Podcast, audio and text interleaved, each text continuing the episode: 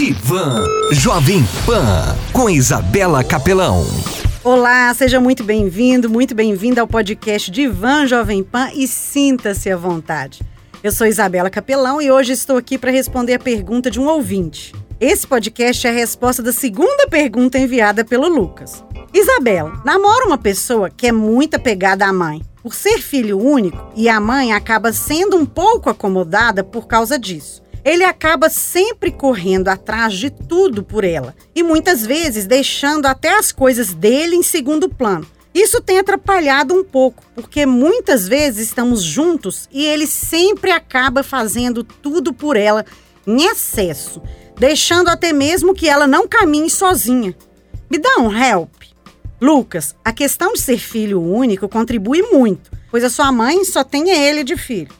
Porém, a questão complica mesmo é do lado dele. Isso porque existem alguns perfis de pessoas que criam um relacionamento triangular: os homens com a mãe e as mulheres com o pai. Isso se dá lá no processo que ocorre na infância, que a criança percebe que todo mundo tem um par afetivo.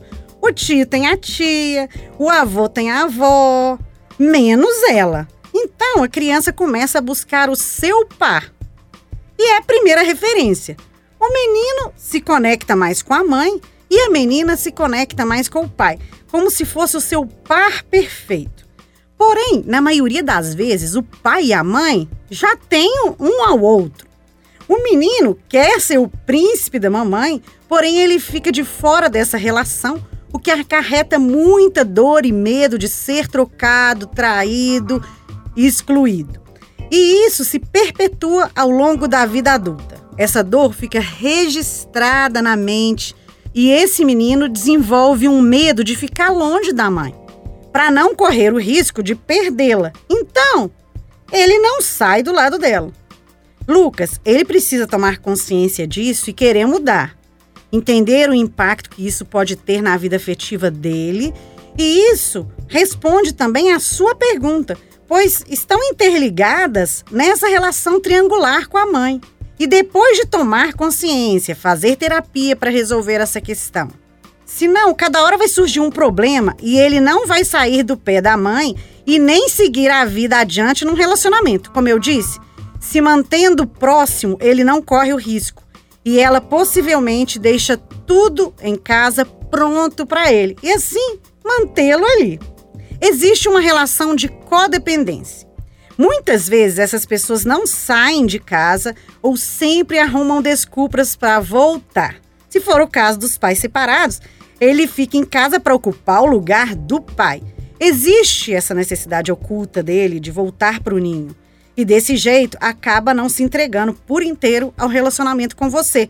Fica sempre dividido nas relações. Pode ser um balde de água fria ouvir isso mas é importante você entender antes de tomar a sua decisão sobre o seu futuro.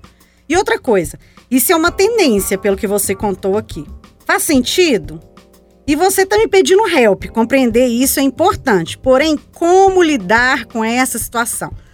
Lucas, converse abertamente com eles sobre a situação e como você a percebe, de forma clara e empática. Seja carinhoso ao conversar e diga o quanto isso pode impactar o relacionamento de vocês.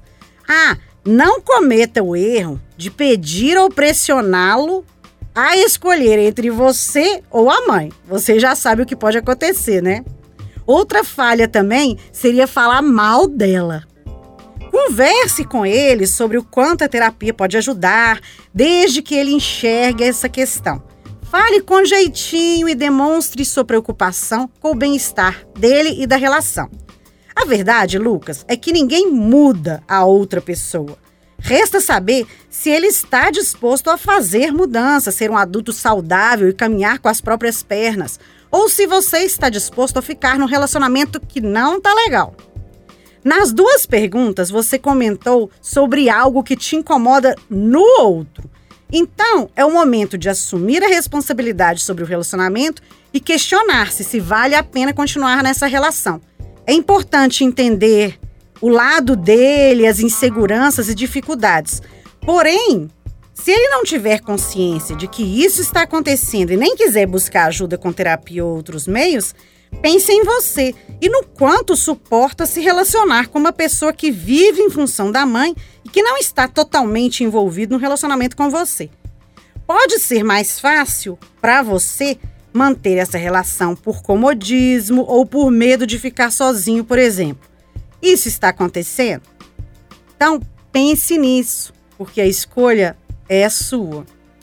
E você, ouvinte desse podcast, te convido a me seguir lá no Instagram, isabelacapelão.meusmiolos e no blog meusmiolos.com.br. Se tiver alguma pergunta, alguma dúvida, comentário, quiser bater papo, fazer terapia, mexer com os seus miolos, me chama lá no direct isabelacapelão.meusmiolos. E até o próximo podcast Divan Jovem Pan. Você ouviu Divan Jovem Pan com Isabela Capelão.